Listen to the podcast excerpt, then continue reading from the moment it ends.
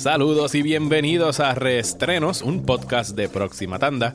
Yo soy Mario Alegre Femenías y hoy me acompaña José Pepe Pesante, coanfitrión del podcast Terror entre los dedos, para hablar de dos películas que hasta hace unos días estaban en mi list of shame de iconos del horror que no había visto. En el segundo segmento nos escucharán discutiendo Hellraiser, el primer largometraje del director Clive Barker basado en su novela The Hellbound Heart, que estrenó en 1987. Pero antes iniciamos este episodio conversando acerca de un indiscutible clásico del género, uno que avanzó a pasos agigantados los efectos especiales y la calidad de los maquillajes se trata del filme de 1981 dirigido por John Landis, An American Werewolf in London.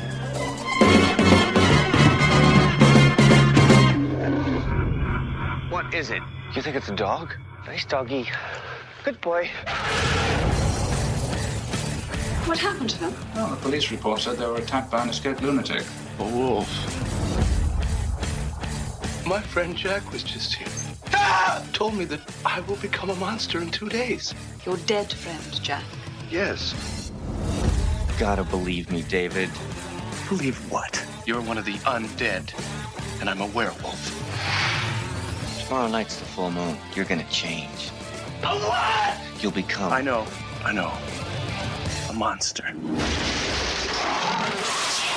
Saludos Pepe, welcome back a Reestrenos, ¿cómo estás? Saludos, Mario. Mil gracias por tenerme. Eh, mano, estoy bien, estoy bien, tú sabes. Todavía que encerrado en casa, salgo de vez en cuando, pero pues salimos a hacer cositas como ir al cine allí en, en Brewery, en Cagua, ¿verdad? En Fox Brewery y eso. Y, y hacer compra, porque si no hacemos compra, pues no podemos vivir. Sí, nos morimos. O sea, yo salgo a hacer compras también. Eh, este fin de semana me tiré mi primera salida. Salida a, al exterior, así como que ¡Ea! vamos a ir a una playa. eso, eso, eso es como un reestreno también, el salir de la casa. Sí, sí, sí, de hecho es un reestreno y nos montamos en el carro y fuimos como que vamos a encontrar una playa que esté mayormente vacía, ¿sabes? Que no haya un revolú de gente. Y nos tiramos por ir por la carretera de Cataño y en, en esa carreterita entre Cataño y Dorado, que pasas bien pegado a la costa esa carretera, la 165, Ujú. Ahí nos dimos cuenta que estaba la playa y que había gente, pero estaban como que bien esparcidos. Como que cada uno podía tener su cantito de playa y nosotros no fuimos en traje de baño ni nada. Fuimos como que a mojarnos los pies y a respirar aire fresco. Y Ah, se sintió bien nice. mano. Sí, sí. se, se sintió bien cool poder mojarse los pies. Era como que, Sí, wow, qué cool Qué es tener la playa tan cerca. Bueno, Contra, qué bueno, qué bueno, me alegro, mano. así que poquito Yo a poco. yeah. Yo he estado viendo películas de horror para el challenge que tenemos de horror. Sí, lo Terror vi, lo vi. dedos.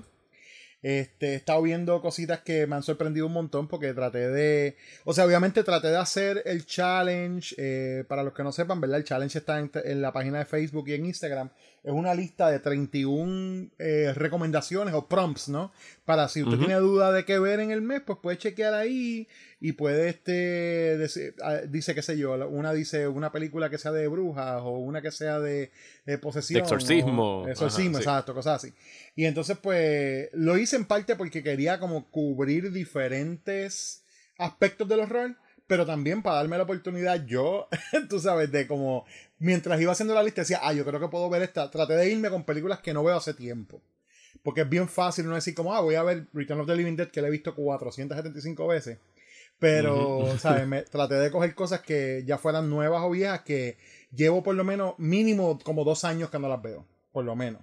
Pero hay cosas que no veo desde que salieron incluso. So, está- hasta- ha sido bien interesante, ¿verdad? Pues yo me he estado disfrutando por acá eh, la selección que sacó Criterion de 70s Horror, porque hay un Ah, chorro nice. de películas ahí que, que no había visto, incluso hay títulos que jamás había escuchado. Y de hecho, en el en Desmenuzando hablamos de dos de ellas, de Sisters y de Daughters of Darkness. Oh, nice. Y, están bien nítidas, mano. Tienen una buena selección ahí de, de películas de, de horror. Y de películas de horrores que venimos a hablar hoy. eh. Dos películas que tú has visto posiblemente hasta la saciedad, pero eran dos Exactamente. que estaban en mi list of shame de estos Yeah. clásicos del género que no había visto. Así que, por supuesto, traje a mi pana y experto en el género, José no, Pepe Pensante, eh, para hablar de estas dos películas y vamos a empezar, vamos a hacerlas en orden cronológico. Así que vamos primero a hablar de An American Werewolf in London de 1981, dirigida por John Landis y pues, mano, háblame de esta película. ¿Cuándo fue la primera vez que la viste? ¿Cuál es su legado? ¿Por qué es tan famosa? Todo lo que puedas decirme aquí en Wikipedia Tech Talk. bueno, I mean, An American Wolf in London, yo la vi por primera vez cuando chamaco. Esa, esa, esa es una de las que descubrí en VHS, alquilada de, de, de videoclub en algún momento, los early 90s probablemente.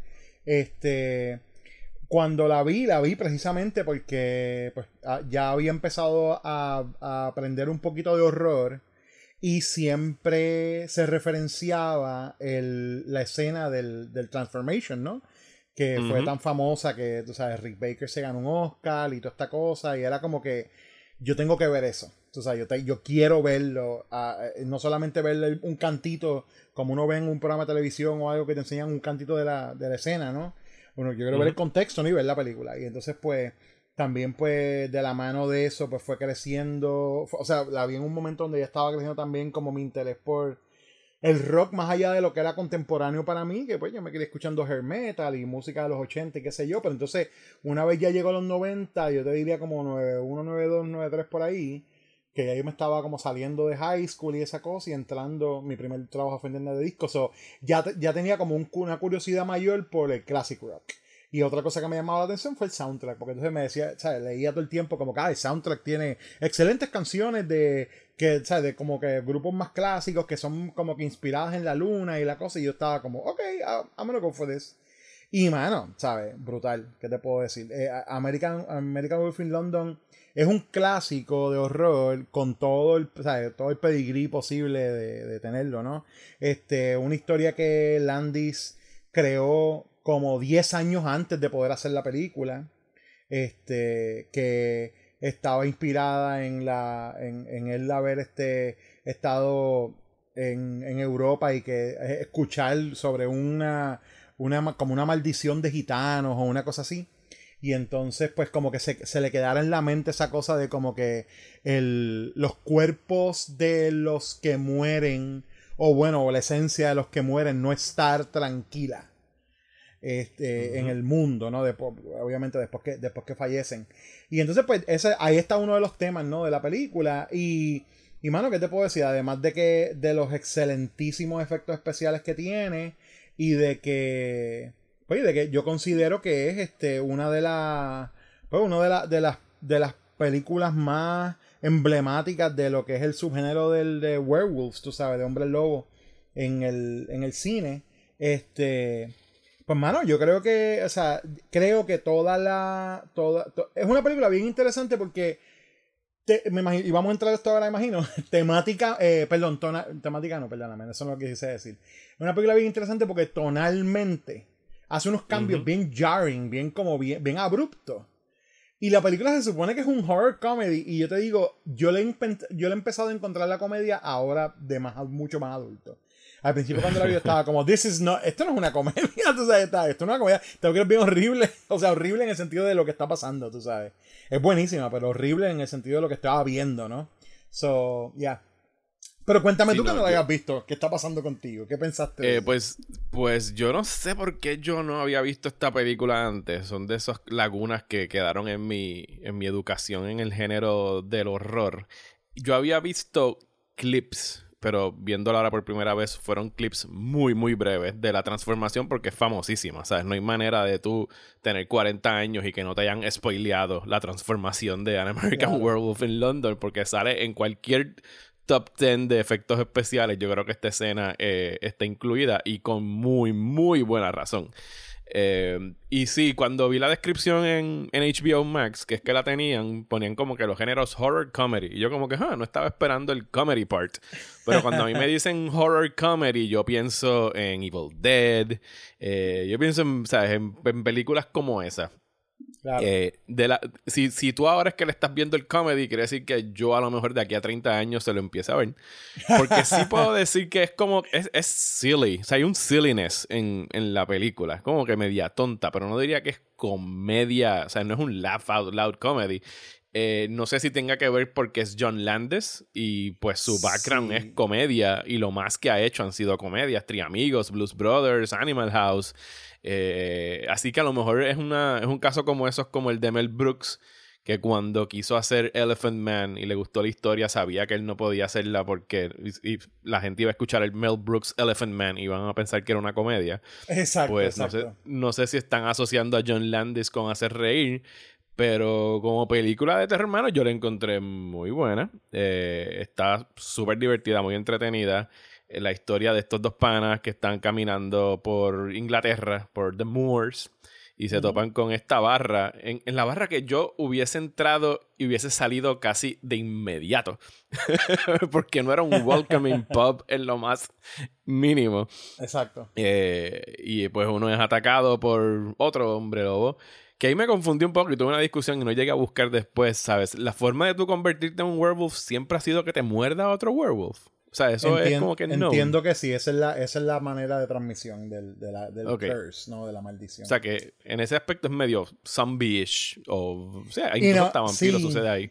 Sí, o sea, eh, eh, yo, yo, yo, no, yo no soy un súper conocedor de Hombre Lobo, eh, porque re- tengo que admitir que es un blind spot fuera de algunas películas en específico, pero obviamente Wolfman clásica y la esta y la triste secuela que salió en los 90, que no quiero ni hablar de ella, este, Ajá. American Wolf in Paris, que Jesus. Este, y- Es bien mala. es loco, es horrible. Es, es, es, es, es la, una premisa, es, es casi esta película, ¿verdad? Pero de repente dice, pero espérate, en los 90s y todo es extreme y todo es música electrónica, everything's very loud. Entonces es como que los lobos, en aquella los lobos tienen un clan de lobos y, o sea, la película tiene con ideas interesantes, pero la ejecución es pésima, mano, pésima. Y entonces uno de, la- de los más grandes missteps que tiene esa película es que después que tú haces una película como American Wolf in London, que se gana un freaking, el primer freaking Oscar de efectos especiales visuales, ¿verdad? Que le- se lo dan a Rick Baker. exacto, de make-up, exacto, make-up. Se lo, se lo dan a Rick Baker. Después tienes esta película que su secuela la, se tira los efectos CGI. Y el CGI de los 90, o sea, que es malo, malo. Tú Sí, sabes. sí. O sea, Es bien- acabas de es decir CG de los bien- 90 y... Y you Sí, cringe, de los lo 90 sé. no es bueno. Sí, sí, sí. Digo, hay, hay, eh, hay, hay tan pocas. Hay tan pocos efectos especiales de los 90 que han aged well. Los, los CG en específico. O sea, Jurassic Park, Terminator, eh, Matrix. Pero hay la, inmensa mayoría. ¿sabes? Son Exacto. cringe worthy. Exacto. Eh, pues, el, el- la- el- mi, mi issue con lo, o sea, lo- y lo que, que- lo que estaba tratando de hablar de la de lo de los hombres lobo como tal es que siempre se habla de la cuestión de la maldición, ¿no? Una maldición. Como si, como si el, el, el lycanthrope, tú sabes, el licántropo se, se es maldito por alguien, pero la realidad entonces es que se comunica por mordida. So, yo- ¿Entiendes lo que te quiero decir? Ahí es como donde, donde yo estoy como, wait, yo necesito como estudiar esto mejor, tú sabes, para saber, para armar una, eh, una idea clara de cómo es que se transfiere, se transfiere esto. Porque también hay otra cosa que ver, que el, el- las películas de hombres lobo no han sido, tradicionalmente no son tan populares como las de vampiros, por ejemplo. Yo creo que, No, no que el-. Las de vampiros son de, de todos los, de los archetypes de horror. Es que los vampiros son vampiro sexy. O sea, pueden ser Exacto, sexy los vampiros. Exactamente. O sea, y el hombre que- lobo no tiene eso. Exacto. El hombre lobo nada más viene a, a devorarte, mientras Exacto. que el vampiro, pues, te tiene que seducir, ¿sabes? Hay un jueguito ahí de seducción siempre que, pues, obviamente los hacen más atractivos. Y hay una mitología también armada bastante establecida, que, y creo que eso viene a lo que estamos discutiendo, de que nosotros sabemos más de las reglas de los vampiros y cómo y cuánto se pueden flexibilizar que la de los hombres lobos, que fuera de que en luna llena se van a transformar y que los puedes matar con un silver bullet, algo que no sucede aquí. Eh, Pues como que quedan un poquito más, o sea, están un poquito más en el aire. o sea, y, y es lo que tú dices, las películas de hombres lobos, ¿cuáles hay? Pues está obviamente The Wolfman, está el remake de The Wolfman, está esta, está Howling. Eh, No, hay, o sea, Está- de que las hay, hay. Está The Howling, está este. ¿Cómo se llama? Está Wolfen. Silver Bullet, eh, eh, Wolfen, Silver Bullet, de, que es una adaptación de, de un libro de, de Stephen King. Hay Oye, Brotherhood of the Wolf. Esa Brotherhood of the Wolf. Buenísima, Brotherhood of the Wolf. Ah, Sí, muy buena. está, no podemos eh, olvidar, está Wolf con Jack Nicholson y Michelle Pfeiffer. Y, yes. Este, Por sabes, supuesto. hay- Y James Spader. Y James Spader, exactamente. Wow, ese cast. Este, sí, o sea, hay las películas de, de Werewolf sí están ahí afuera, pero tradicionalmente han sido como, como menos, pienso yo, menos populares, o, o no quiero decir menos populares porque hay, hay algunas que sí han sido bastante... Y el arquetipo del personaje se presta siempre para los roles fácilmente, tú sabes, sale desde, desde ser parte, por ejemplo, de en Underworld, de una de las razas que está, eh, la raza que pelea contra los contra los vampiros, ¿no? Son los werewolves. O entonces tienes algo como como Wolfman's Got Nards en, en Monster Squad, tú sabes, que ellos, ellos, ellos tienen toda una conversación de si el hombre, el hombre lobo tiene bolas o no, tú sabes, como bolas de perro o algo así, tú sabes. Y entonces pues el nene le da la patada y hace, mira, sí, tiene bolas de perro, tú sabes. Es como que tiene bolas, sí. Este, ah, hay un montón de cosas ahí que no, o sea, que está siempre presente el arquetipo, pero no necesariamente se ha convertido en el favorito de la gente, vamos a decir así, versus un Drácula, o sea, o versus un vampiro en general, no Drácula exactamente, pero vampiros en general. Y es como tú dices, las reglas de los zombies, son yo diría que son hasta más populares Y- que los hombres lobos. No, los zombies, y definitivamente los zombies han despuntado como el monstruo de los 2000 en adelante. Tú sabes, precisamente por el comentario social que hacen sobre el consumerismo y sobre, tú sabes, las vidas que llevamos, definitivamente es el mensaje, por eso es que ha resonado Walking Dead y han resonado otro montón de cosas. Pero, el, eh, fíjate, el, el hombre lobo eh, eh, está interesante porque cae en un, como un área medio gris, eh, sigue siendo como bien cercano al corazón del horror versus que estos otros arquetipos se han bastardizado y han salido del horror a convertirse en cosas bien, eh, bien parte de la cultura popular. O sea, hay muchas más comedias sobre vampiros o sobre zombies que sobre hombres lobos. ¿Eh? Ujú. O sea, mu- muchas Sí, más parodias de decir es así. un, es un un- untapped market ahí a lo mejor para que alguien Yo venga y aproveche y haga un, Estoy de un acuerdo. clásico moderno de, de, de werewolves. Exacto. Pues eh, esta para mí, esta película empezó eh, verdaderamente a arrancar para mí como cerca de la mitad. O sea, al principio no estaba very into it, tengo que, que admitir, eh, durante todo esa, ese primer acto, pero una vez llega como por ahí al punto medio y específicamente cuando llega a la transformación que ocurre casi cerca de la mitad.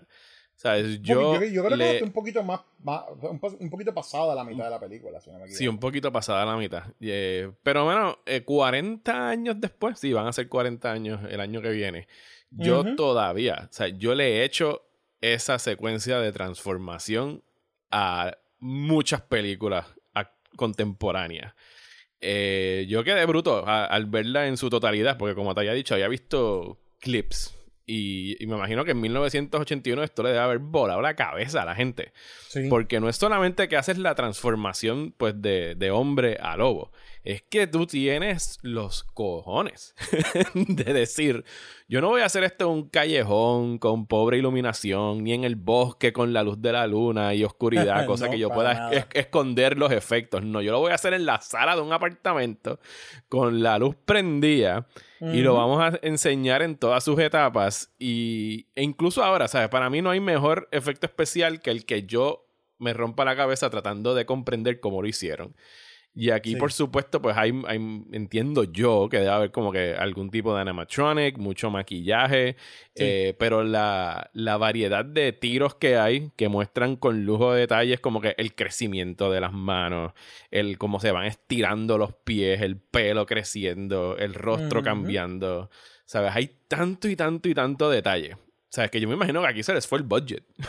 no Sí, más que de en hecho, esta secuencia. Es, es- es bien loco porque yo la había visto, eh, como te comenté, ¿verdad? En VHS y pues cuando yo la vi por primera vez en DVD, ¿verdad? Que es, es más o menos ya, uno está viendo ya más, un poco más detalle. Yo decía, oye, mano, de verdad que el, el detalle de verlo en digital, pues era como bien impresionante porque se mantiene. Y recuerdo que cuando entonces la vi de nuevo en Blu-ray, ahí ya yo tuve mi primer como que, uy, espérate, esos efectos especiales se verán bien fake en high def.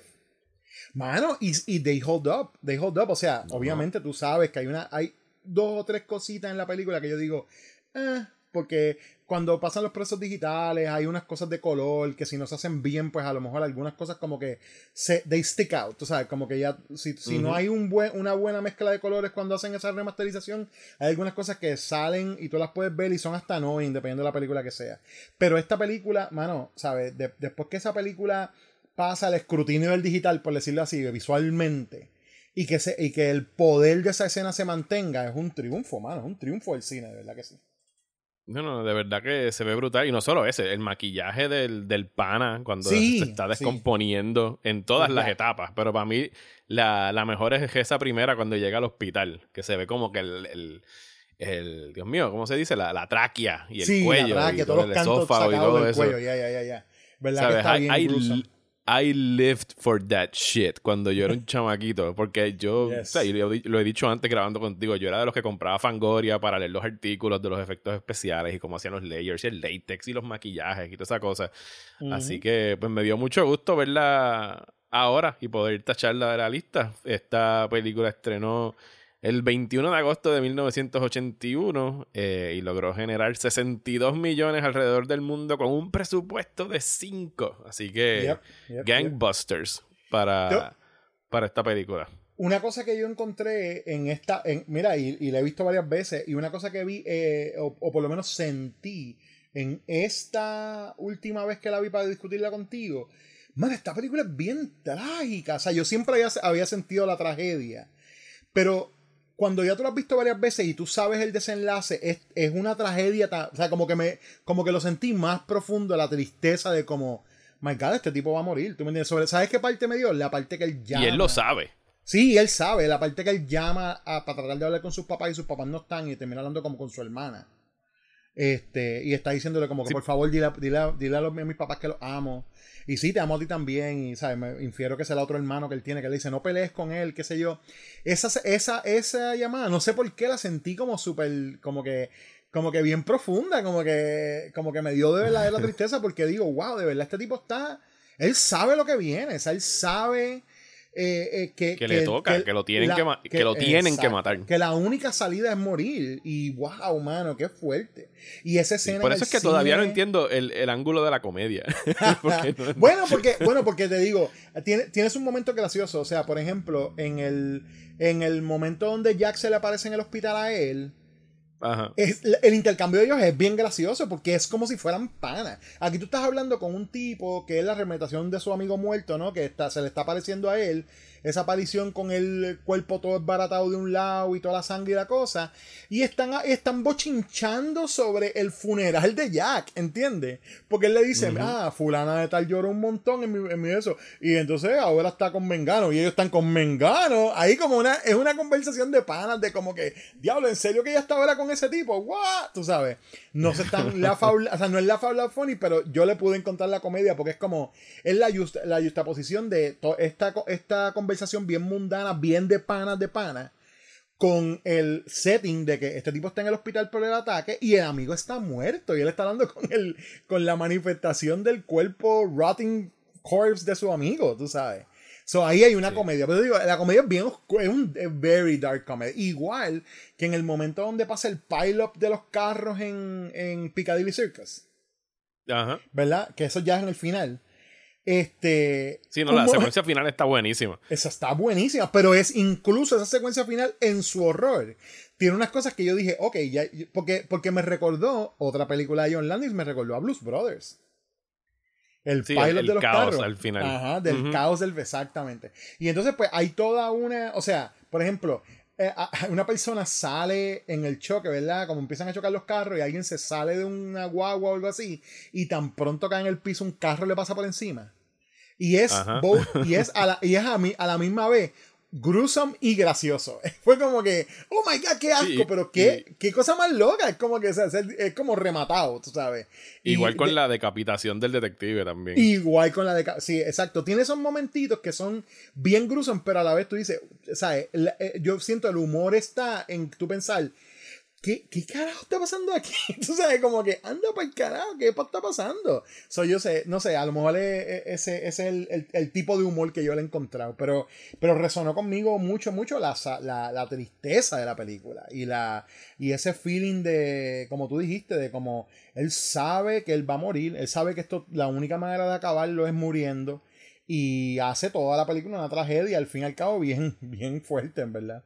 Pues y el, el único personaje que a mí como que no me cuadró mucho fue el de la enfermera por, por Jenny A- A- A- Agutter, creo que se Sí. describe. Eh, o sea, está mal escrito, es un papel bien llanito, como que tú no puedes entender cómo alguien se llevaría a este tipo del hospital hablando de... O sea, desde el principio le está diciendo que él es un werewolf y ella se lo lleva para el apartamento. Y ella, sure, Eh, déjame llevarte a mi casa, a este tipo Sí, que sí. no conozco. Sí. Ajá, eh, y pues tienes pues el, el típico classic 70s, 80s unnecessary sex scene eh, Claro. que no contribuye nada, que de hecho después estaba buscando que a Landis le, le cortaron un par de escenas para quitarle el X-rating, entre ellas una pues parece que era más explícita en, en el término del, de la escena de sexo.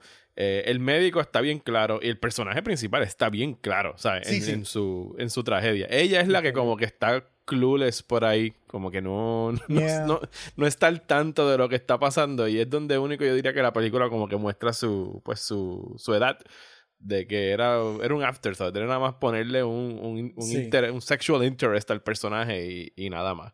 Desafortunadamente sí. Y con todo y con todo, o sea, con todo y eso dicho que estoy completamente de acuerdo contigo, la, eh, el- el- la declaración de amor al final, ¿verdad? De ella hacia él, como quiera que sea, me, me, me tocó. O sea, yo, dice, yo dije como que, even if, o sea, aún, aún si ella está como que diciéndolo solamente para ver si hace algún efecto en él y él se cambia a un hombre y no lo matan.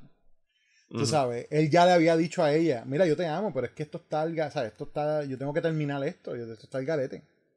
Tú sabes, y ella se quedó como que en shock cuando él le dijo eso, porque eso fue en el momento que él estaba como tratando de que lo arrestaran, ¿no? Este, eh, para tratar de no matar más gente. Él se acaba de enterar de que mató a seis personas la noche anterior y no se acordaba de nada de eso. Este, hay, un montón de, hay un montón de cosas bien interesantes en la película que sí, desafortunadamente ese personaje de la enfermera no es, uno, no es una de las cosas interesantes.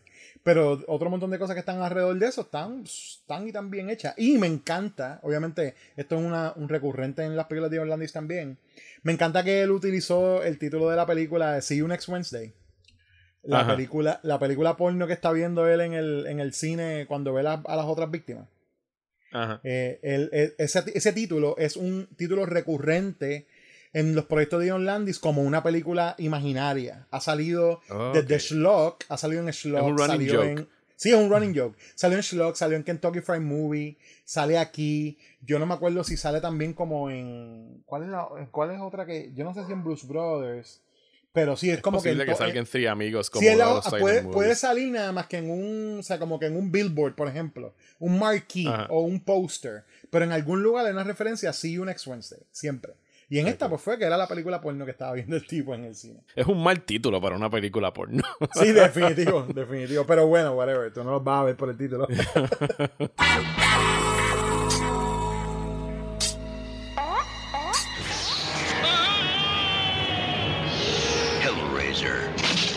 Beyond any terror you have imagined. A nightmare. No. Unlike anything you have witnessed. Is born.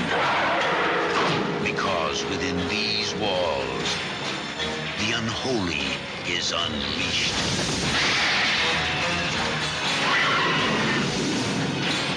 Hellraiser, a film by Clive Barker. We'll tear your soul apart.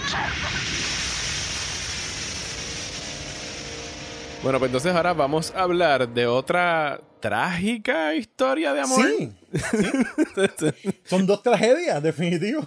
Eh, estoy hablando de Hellraiser, la película británica de 1987. Primer largometraje de Clive Barker, quien ya Yes. había hecho otros cortometrajes. Eh, y esta película es una que, y ya para cuando salió, yo recuerdo ya tener como que noción de que yo estaba activamente buscando películas de horror. ¿Sabes? Había visto las Friday the 13th, las Pumpkinhead, ¿sabes? Las Child's Play, Nightmare, todas las clásicas de ese periodo de los 80s, pero por alguna razón a Hellraiser como que yo le tenía respeto. o sea, yo, yo, yo veía la carátula del, del videocassette y eh, posiblemente la agarré dos o tres veces en el videoclub y era como que, eh, maybe otro día. Y seguía andando y buscaba otra. Porque incluso no tenía ninguna, o sea, no tenía una influencia sobre mí, no estaba leyendo reseñas, no había redes sociales, no había manera de yo decir, ah, yo escuché que esta película no es buena. Simple y sencillamente me estoy dejando llevar por la carátula y ver a Pinhead. y era como que esto está... No, fuck this. O sea, y seguía, y seguía andando. Era como esto está muy hardcore para mí, olvídate. Yo, en otro sí, momento, sí. en otro y, momento. Y, y no fue hasta allá de, de teenager que pues, y, y- y incluso así no las había visto, que empecé como que a notar que sí, que había como que esta cosa eh, sadomasoquista y todo este kink alrededor del leather y del Claro. pain y etcétera, etcétera.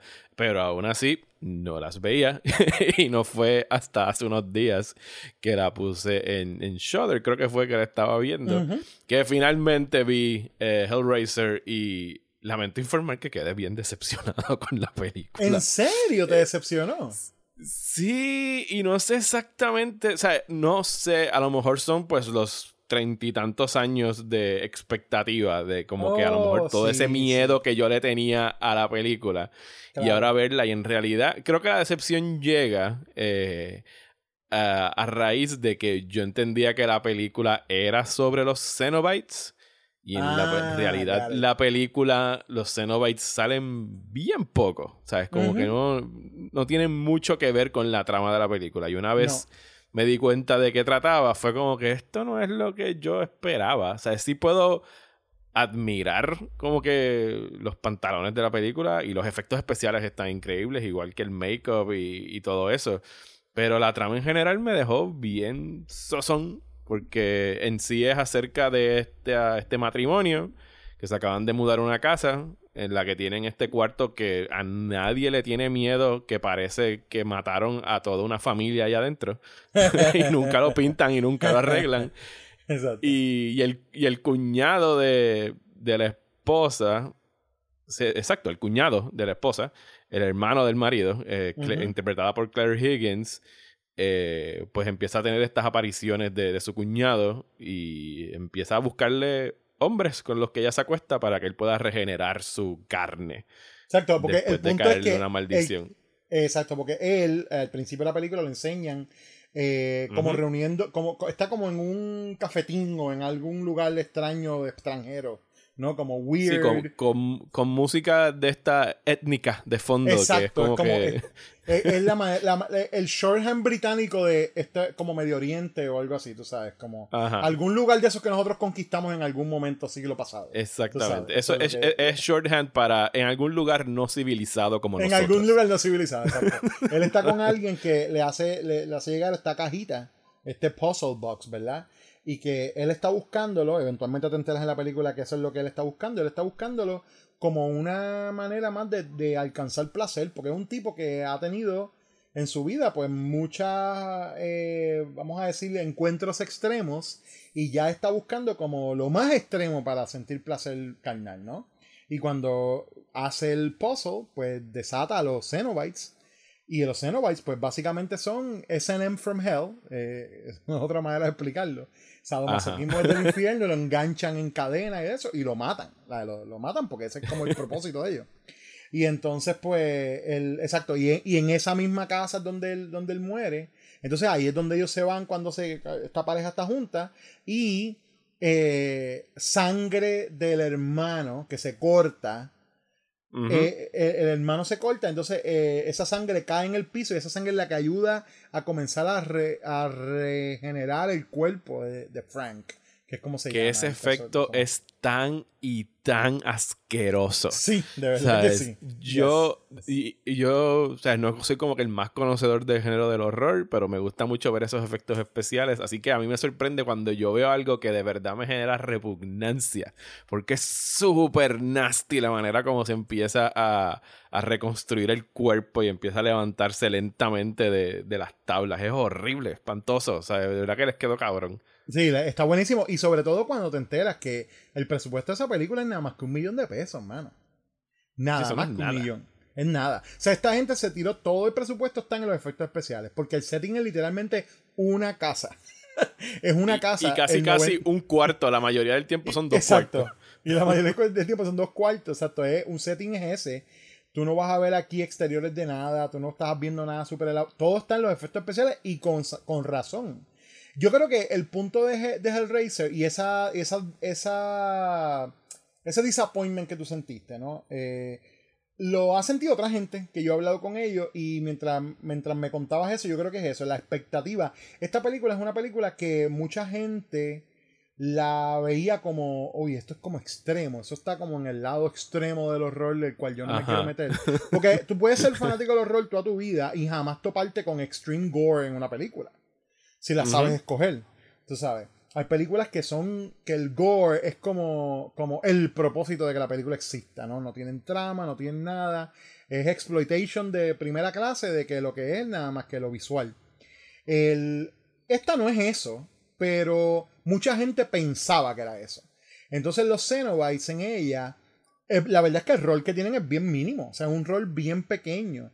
Y yo creo que es el tipo de, es el tipo de película que le pasa como, vamos a suponer, como pasó, esta comparación va a estar bien al garete, pero es, algo como lo que pasa con Star Wars cuando salió Star Wars originalmente. Cuando salió Star Wars originalmente, eh, ni George Lucas, ni Fox, ni nadie imaginaba que Darth Vader se iba a terminar convirtiendo en el villano número uno del cine en la historia. Tú sabes. A nivel de cu- cuán, cuán emblemático es físicamente y su, su look, ¿verdad? Pasa lo mismo con Pinhead, con los Cenobites en general, pero con Pinhead en específico. O sea, Pinhead no tiene ni tan siquiera nombre en esta película. Él no es Pinhead. Él es solamente el, el lead Cenobite. Él es el que los manda Sí, ahí. lo- lo- me imagino que la- el- los fanáticos empiezan a llamarlo Pinhead en algún momento y en It Sticks. Presumo que algo así fue que pasó.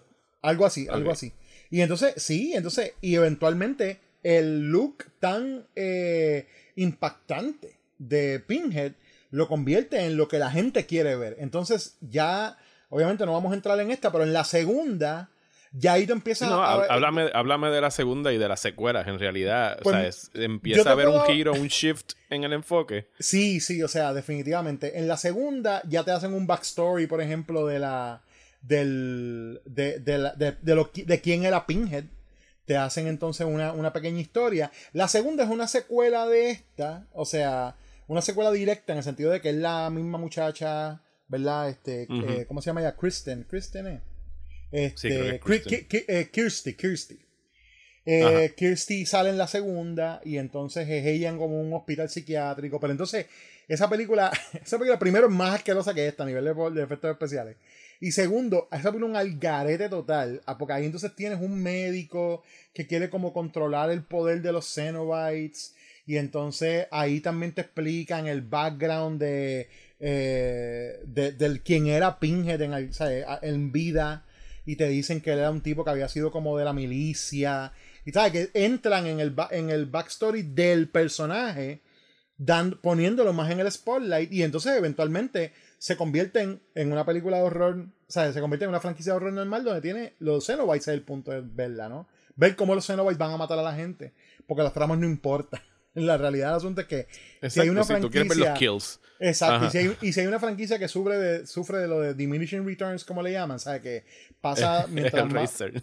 Es, es el Racer, hermano. O sea, el Racer... Sí, que, que te- mientras más secuelas hay, más pobres son. más pobres se ponen a nivel de a nivel de ingreso y a nivel de aun con una que otra sorpresa pero a nivel de calidad definitivamente la calidad baja yo te diría que la tercera la, la- esa- es- esta es una franquicia para parar con, eh, confiadamente en la tercera película y después de eso no tienes que ver más nada este porque ellos, ellos son como nueve películas de esta franquicia tú sabes que no Son nueve. Yo busqué y son nueve. O sea, Son nueve. eh, creo que No son más que la Friday the 13th. No, No, Friday, the 13, Friday the 13 son, oficialmente son 12. eh, exacto, sí, son, sí, son 12, exacto, sí. Porque son, porque Freddy vs. Jason es canon y es la 11. Y si cuentas el remake de Friday the 13 que hicieron en el 2009 creo que fue, este, Ajá. ese remake, eh, o sea, no es parte de la, de, la, de la continuidad original, obviamente, porque es un remake, pero toma tan bien los plot points de las primeras tres películas y los, los mete en una licuadora y crea una película nueva, que es, eh, o sea, que es parte de la franquicia full, o sea, no, no, no se separa de lo que es la franquicia. O sea, no es un Halloween 3, tú me entiendes. Ni es un, ni es un Rob Zombies Halloween, por decirlo así, que también es otra cosa completamente diferente a lo que se hizo primero. Este, pero sí, o sea, lo, lo que debes saber es que si, la- si te fueras a ver la secuela, solamente va hasta la 3 y tranquilo, no tienes que ver más nada. Incluso hay una que tiene, un, que tiene a alguien haciendo de Pinhead que no es el actor que lo hace normalmente, se llama Doug Bradley. Doug. Bradley. Ajá. Ajá. Hay una que es... Que, es- que debe ser la persona que está más interesada en que sigan haciendo secuelas. de Definitivo.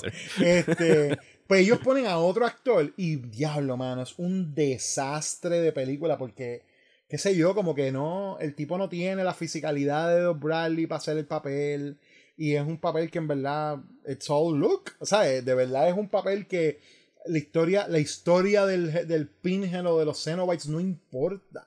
Literal es cómo se ve visualmente. Entonces, si tiene, si cambias el actor y el tipo que estás poniendo no se parece físicamente al otro, pues hay como una. Se siente que estás viendo como a Hellraiser de Keimal o de, qué sé yo, de, de Metal. tú sabes.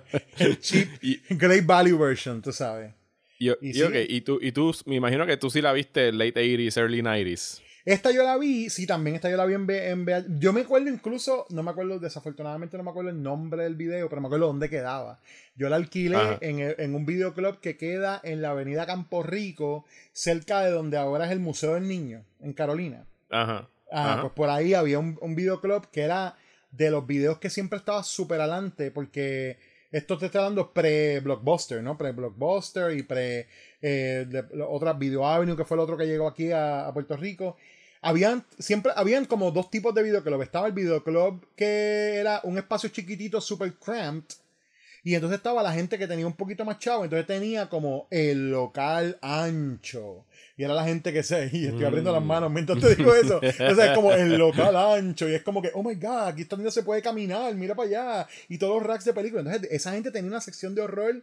Pero, pero, mano, top notch. Y además de horror brutal, la razón por la que originalmente fui a ese videoclub es porque ellos tenían una sección bien chévere de VHS de heavy metal, que era lo que yo escuchaba hace tiempo. Ah, So, ellos tenían que si conciertos de bandas y todo, ¿sabes? Que las bandas sacaban como estos home videos que lo que tenían era como los videos musicales y algunas entrevistas y cosas así. Pues Ajá. ellos tenían todas esas cosas para alquilar. Entonces yo siempre alquilaba como que sé yo, una película y uno de heavy metal. Una película y uno de heavy metal. Eso era como todo el tiempo cuando iba allí. Y allí fue que vi que alquilé el Racer. Y Ok, Mano. ¿y, tú que, y tú que llevas 20 años con ella, o más de 20 años con ella, ¿por, por qué te gustó? ¿Por qué te gusta? ¿Por qué la admiras? ¿Sabes? Eh, véndemela como alguien que, que, que cadó- cayó en el otro lado del, del espectro. Pues mira, Hellraiser, yo, yo te diría que mi, mi relación con ella ha cambiado los años. Yo cuando la vi originalmente la encontré bien asquerosa, bien fuerte, ¿ves? fuerte a nivel del shock de lo visual, Ajá. pero, pero nunca me... O sea, yo no decía como, ah, esa es una de mis franquicias favoritas. No, las mías siempre han sido este, Nightmare on Elm Street, tú sabes, Friday the 13 y después Halloween, ¿sabes? La- eh, otras, ¿no? Pero esa no. Y entonces, eh, con el pasar del tiempo, también veía las secuelas salir, era como, ay, van a seguir haciendo películas de Hellraiser. Y en algún momento, yo creo que fue como principio de los 2000, cuando comencé como a reenamorarme del horror, la vi y ahí fue donde, porque te, te lo juro que la primera vez que la vi no me saltó al el tema del SNM, tú sabes, no me saltó Ujú. a la conciencia eso, obviamente ya la estoy viendo de adulto, donde han pasado otras cosas en mi vida y entonces pues, ¿sabes? Ya la estoy es viendo otro con un podcast. fi- Sí, eso es otro podcast. Y entonces pues ya la estoy viendo con, con, uno- con unos ojos diferentes y de repente digo, oh my god, esta película completamente sobre, tú sabes, sobre esta, esta búsqueda del, del, del placer extremo. Tú sabes, y cómo este tipo está bien mal de la mente. Incluso en otras, en, en, en verlas de otras, eh, otras veces que la he visto, ¿sabes? Para discutirla contigo, para verla con panas, lo que sea, me ha saltado también eh, a la atención el hecho de que parece que Frank también era como, como, como medio pedophile, porque él, ¿sabe? La, la, la sobrina le tenía, eh, Kirsty le tenía el repelillo ya.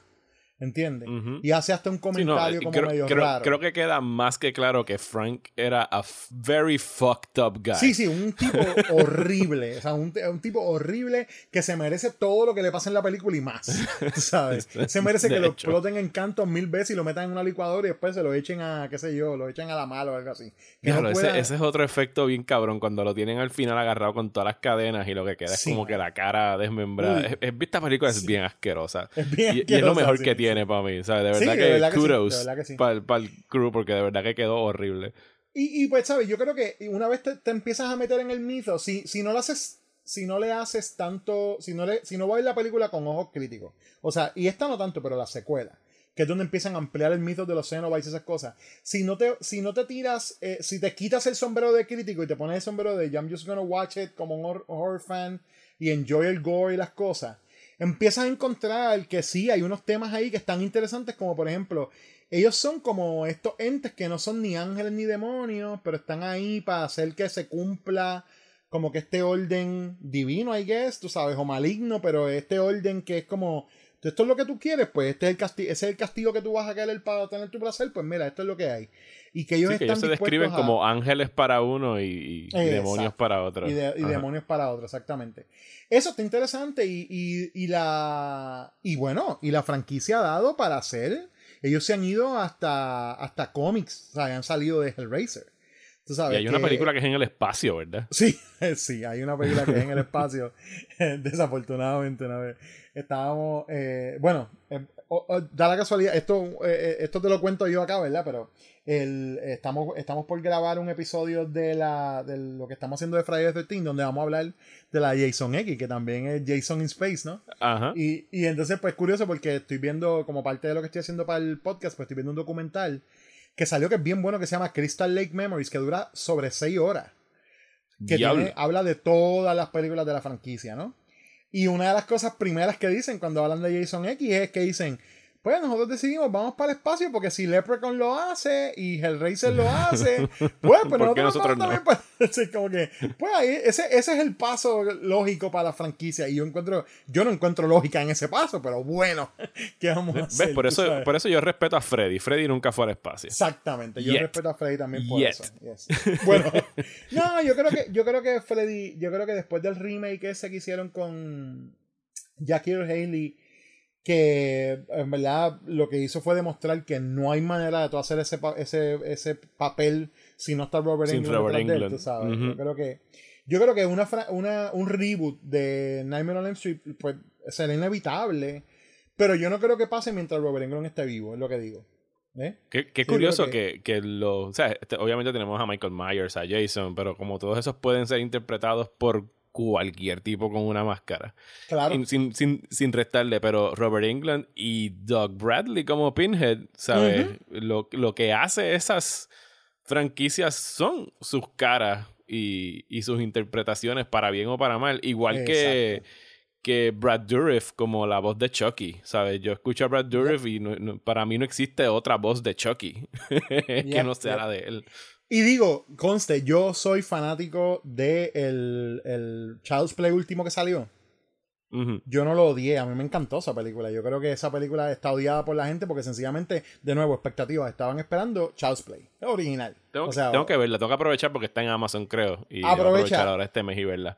para mí es un eh, es una eh, un buen throwback a como como 90s horror. Se siente más 90s que 80s, pero tiene esa vibra de como y de 80s o 90s y es campy y es tonta, pero es súper efectiva en lo que hace y es bien divertida. Yo, yo salí del cine súper entretenido de cuando la vi, so, a, a mí me gustó muchísimo. Pero eso dicho, no importa que haya sido Mark Hamill quien hizo la voz del Chucky, definitivamente Brad Dourif es la voz de Chucky. O sea, no hay manera de tú hacer ese, o sea, ese papel de otra manera, ¿no? Y eh, yo- es- esos son otros que han seguido, que ahora van para televisión también. Hay una serie que viene de, de Child's Play.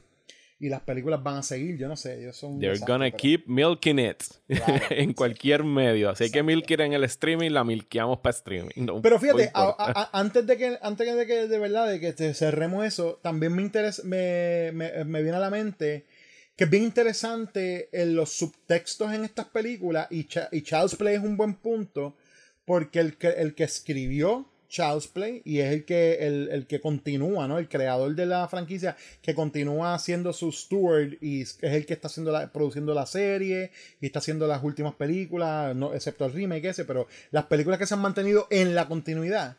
Él es un creador, eh, sale gay, de la misma manera que Clive Barker es gay. Entonces, hay unos reflejos sobre lo que es, sobre, o sea, hay unos, hay- hay- siempre va a haber unos reflejos sobre eh, la- la- las vivencias, específicamente, por ejemplo, en Hellraiser, la, vi- la Ujú. vivencia de ser un hombre homosexual en Inglaterra en los 80 Sí, la represión. La la represión. la búsqueda de como yo tengo que buscar maneras alternas de tener mi placer porque la sociedad no ve lo que yo hago con buenos ojos. So, obviamente estás, estás eh, tú sabes, eh, estás eh, limitado a barra CD, tú sabes, estos sitios este, escondidos, underground y obviamente pues ahí el, el current, lo que está corriendo por esos sitios pues también es placer extremo, o sea, no son solamente la gente que, o sea, no solamente el homosexual el que lo está buscando, pero todo el mundo que esté buscando, que ya se cansó con lo que está en el resto del mundo y está buscando algo que lo haga sentir lo que sea. ¿eh? Y entonces, y por otro lado, en Child's Play también se ve reflejado, sobre todo cuando entra el papel de la, de la de Bride of Chucky, ¿no? Este, Ajá. y entonces hacen todo eso de lo del hijo de Chucky y toda esa cosa. Específicamente esa película del hijo de Chucky, esa very, eh, es, bi- es bien, es bien interesante analizarla desde el subtext, del, del subtext eh, queer. De verdad que está bien, bien, eh, bi- bien interesante eso. Yo creo que eso otra cosa que me ha tripeado Hellraiser es eso, que, que hay el material original en el que se basa, ¿no? En el que se inspira, que es, un, es una novela de una novela corta de Clive Barker que se llama The Hellbound Heart. eh, Tiene ya, desde, desde ese momento, tiene estos temas. Y que, pues, eh, como todo creador, tú sabes, cada cual escribe lo que ve y lo que vive, tú sabes. So, so están están reflejados ahí. So, so en ese sentido también son bien importantes en el análisis overall del horror para poder hablar sobre el espacio del queerness dentro del horror, ¿no? Ahora, ahora que mencionas el título de la novela, entre los pedazos de trivia eh, más curiosos que encontré después de ver la película, es que originalmente él le quería poner el título de, del Hellbound Heart a la película, pero el estudio dijo eso suena muy romántico. Y Exacto. entonces dijo, y entonces, digo, estoy seguro que todo esto ya tú lo sabes, pero a lo mejor no- los, los que nos están escuchando no. no, claro. claro. Barker, ofreció como que, ok, pues se va a llamar Sadomasochist from Beyond the Grave. Y le dijeron, no, eso suena, eso suena muy sexual.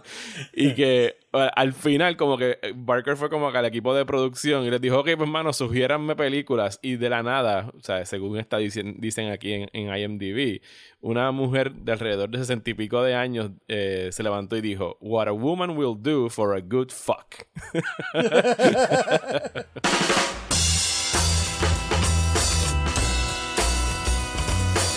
Bueno, y ahora llegamos a la parte de reestrenos donde pues emitimos un juicio sobre las dos películas que discutimos si de verdad son dignas de la fama que tienen y de la huella que han dejado dentro del cine.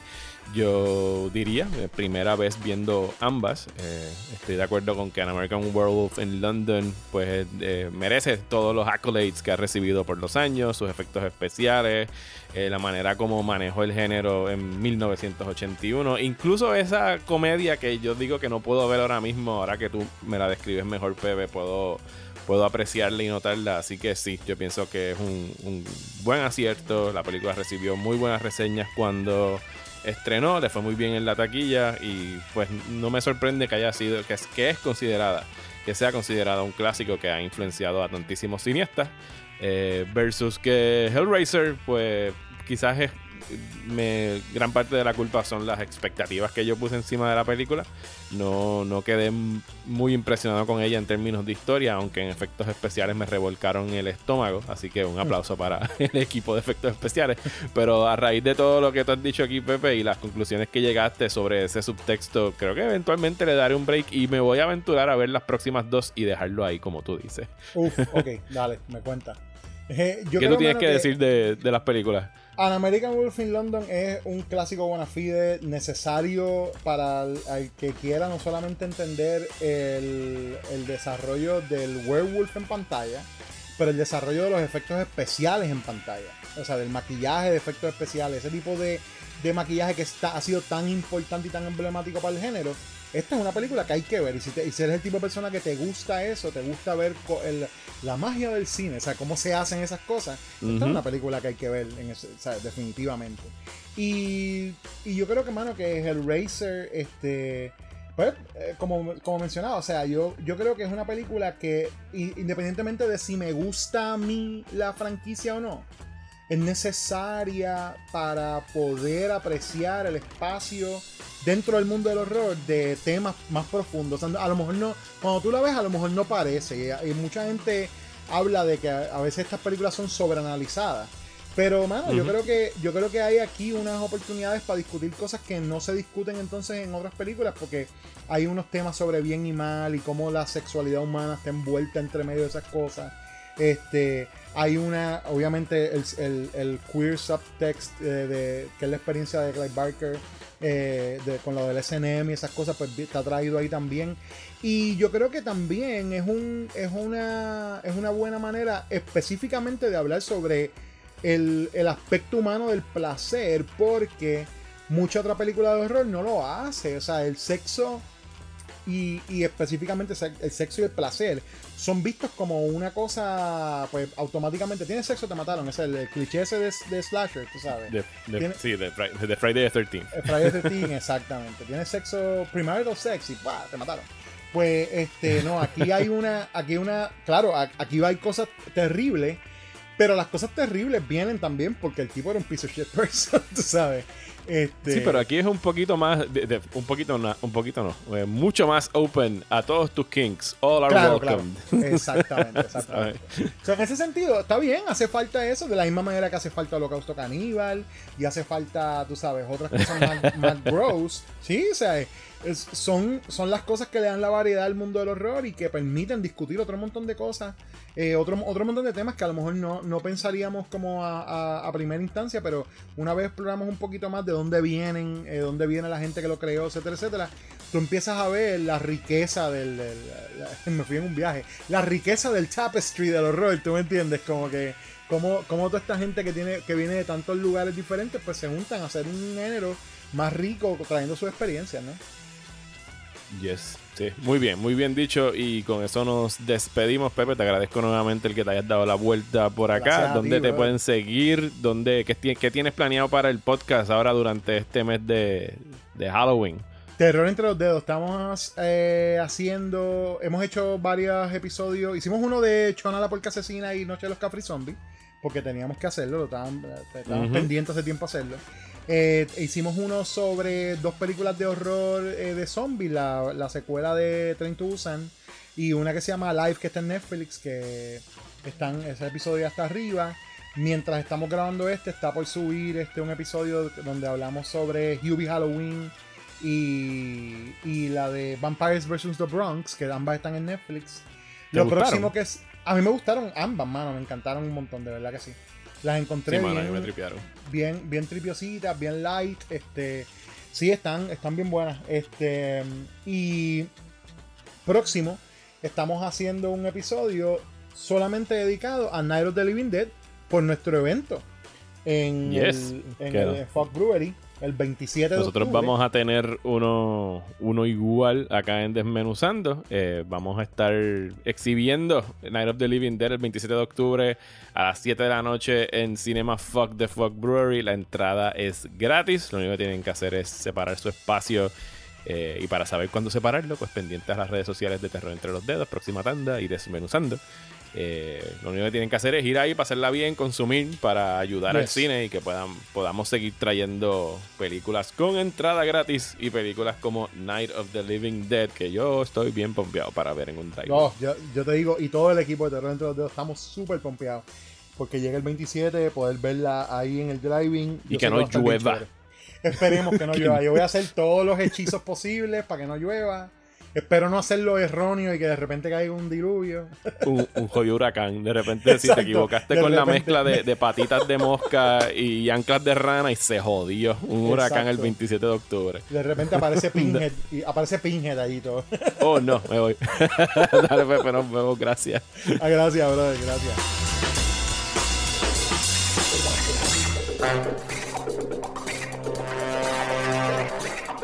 Muchísimas gracias a Pepe por darse la vuelta nuevamente por reestrenos. Los invito a que busquen las cuentas de Facebook e Instagram de Terror entre los dedos, especialmente ahora durante este mes de las brujas, y a que escuchen el podcast en el que estarán hablando de todas esas películas que Pepe les acaba de mencionar. Les recuerdo que este y todos los podcasts de Próxima Tanda son traídos a ustedes gracias a las personas que mensualmente se suscriben a esta página de Patreon desde tan solo un dólar al mes.